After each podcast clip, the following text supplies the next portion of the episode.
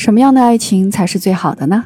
里面有个理由：如果你在某段关系里总是来回审视自己，觉得自己很糟糕，那么这大概率是一段有毒的关系。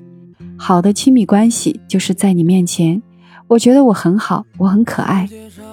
但我想说的是，这并不等同于一旦自己不开心，关系就是有毒的，也并不指向呢任何关系只要感觉不好，我们就要马上远离。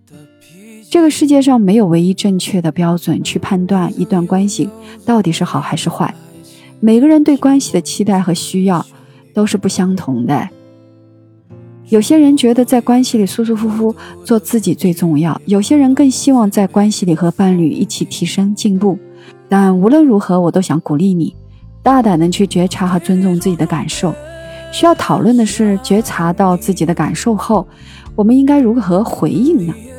带着这个问题，我想说说我的想法啊。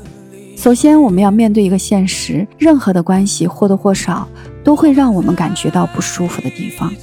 你看，二十多年的闺蜜也会因为晚餐选的地方不好闹矛盾；也许相处融洽的同事也会因为一件事儿闹得不可开交；甚至我们和自己和蔼可亲的父母也曾经有过很多的抱怨和埋怨。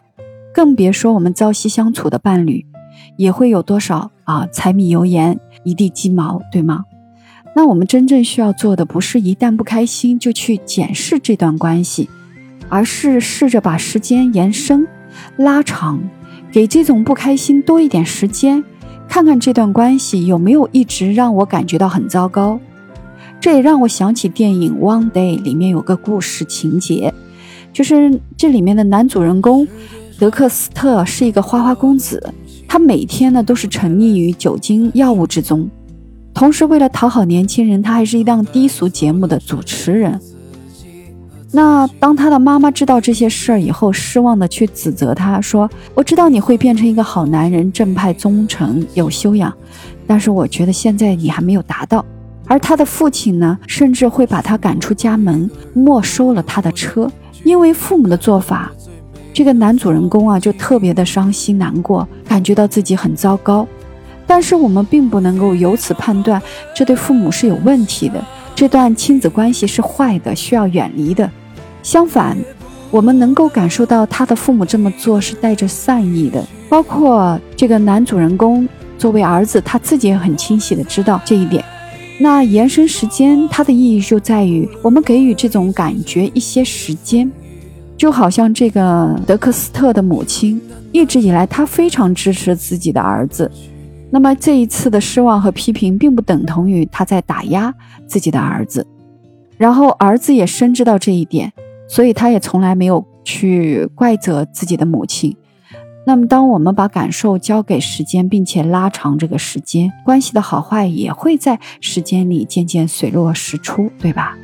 这是一。第二个的话，我们要去尝试。拓展空间感，就是在进入一段关系里面，或多或少要去做出一些让渡，但并不意味着我们要为了满足对方不断的妥协、无条件的妥协、没有底线的妥协。那拓展空间感的意义就在于，让我们看到哪些地方是自己需要改变的。那我们又回到这个电影男主德克斯特的身上。当他用很奇怪的腔调去主持节目的时候，不仅他的父母会感受到很不舒服、很失望，包括他的爱人艾玛也非常不支持他这样子。可是这个男主人公并没有察觉自己的问题，依旧用很夸张的嘴脸去主持这样的节目。最终呢，也因为他难以一直维持这样的激情，所以呢，他被电台解雇了。那我们就像德克斯特一样。如果我们在不同的关系里时常有同一种糟糕的感受，那么也许我们要去察觉和探索自己是否需要去做出改变。同时，当我们拓展空间感以后，我们也能够清楚地感受到对方是一味的 PUA 你呢，还是发自内心希望你好。这两者其实是有巨大区别的。就像德克斯特的父母，尽管对他失望。